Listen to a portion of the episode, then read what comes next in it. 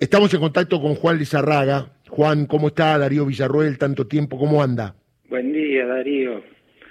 Y ya lo ves, tomando decisiones dolorosas, pero tratando de reencauzar nuestras vidas. Bueno, ¿qué pasó en el juicio? ¿No fue lo que esperaban? No, más allá de que obviamente es la primera experiencia al frente, ¿no? O, protagonizando un, juicio oral, eh, absolutamente sorprendidos de cómo se desarrolló, audiencia tras audiencia, viendo muy notoriamente cómo la balanza se inclinaba hacia un lado. Realmente era de no creer. Vos que tenés experiencia, eh, cuando declaraban los testigos favorables, vamos a decir, a los funcionarios, les daban todo el tiempo que necesitaban. Cuando intervenían nuestros abogados o los testigos que habíamos pedido nosotros, eran interrumpidos constantemente. No los dejaban hablar. O sea, acá vos ves que hay un favoritismo del Poder Judicial al statu quo, llamémoslo de alguna manera, ¿no? Al establishment, a hacer que los funcionarios no tengan problemas desde el punto de vista jurídico, ¿es así?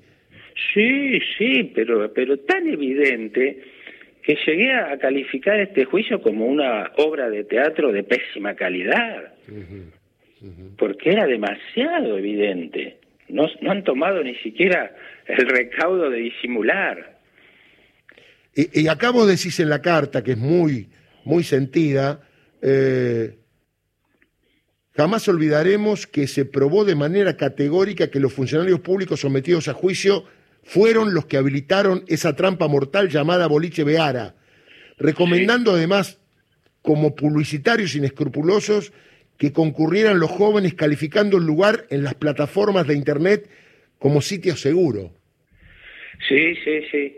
Primero porque declara el ingeniero que eh, eh, hizo o, reglamentó las normas CIRSOC.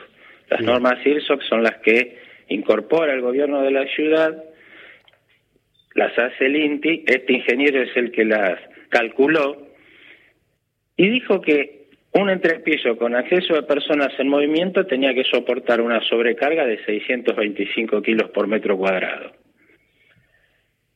El certificado de sobrecarga que presentan el maestro mayor de obras, eh, el que hizo el entrepiso encargado por los socios de Beara, dice 500 kilos por metro cuadrado. Ese documento lo tuvieron sobre el escritorio todos.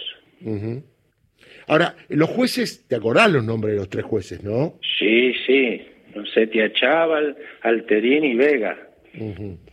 Digo, ¿y vos percibís eh, porque siempre decimos que la justicia tiene que estar al servicio del pueblo, pero no a favor o en contra del pueblo, quiere decir hacer justicia.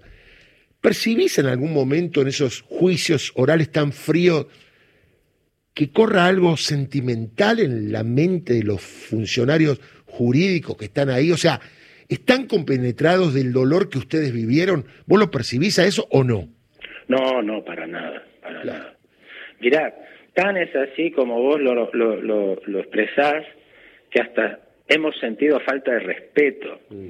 El día del fallo, los abogados de los socios del boliche, eh, hablando con los abogados de, de, los funcionarios, era como una, como una reunión en un bar, haciendo chistes, comentarios, no sé, que nada que ver con la causa en presencia nuestra.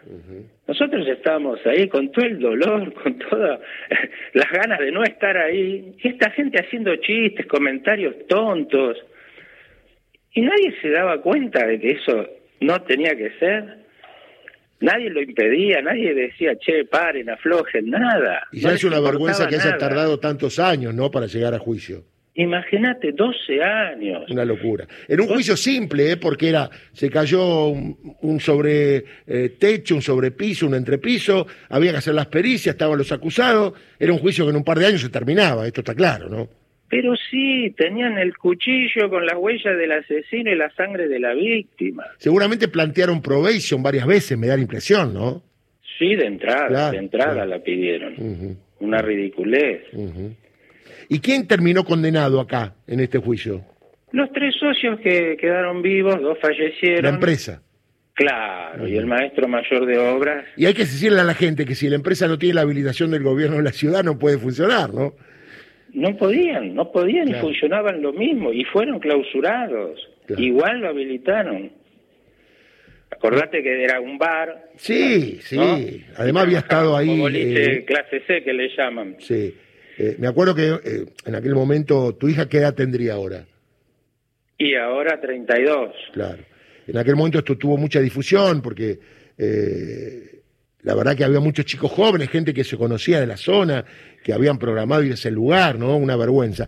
Bueno, te mando un abrazo, Juan, te, acompaño como siempre en la lucha, el dolor, y sabes que de hace tiempo, de hace 12 años, eh, tanto tiempo que pasó esto, que hemos tenido relación, a cuántos programas habrás venido, ¿no? A reclamar y a, a decir tu verdad.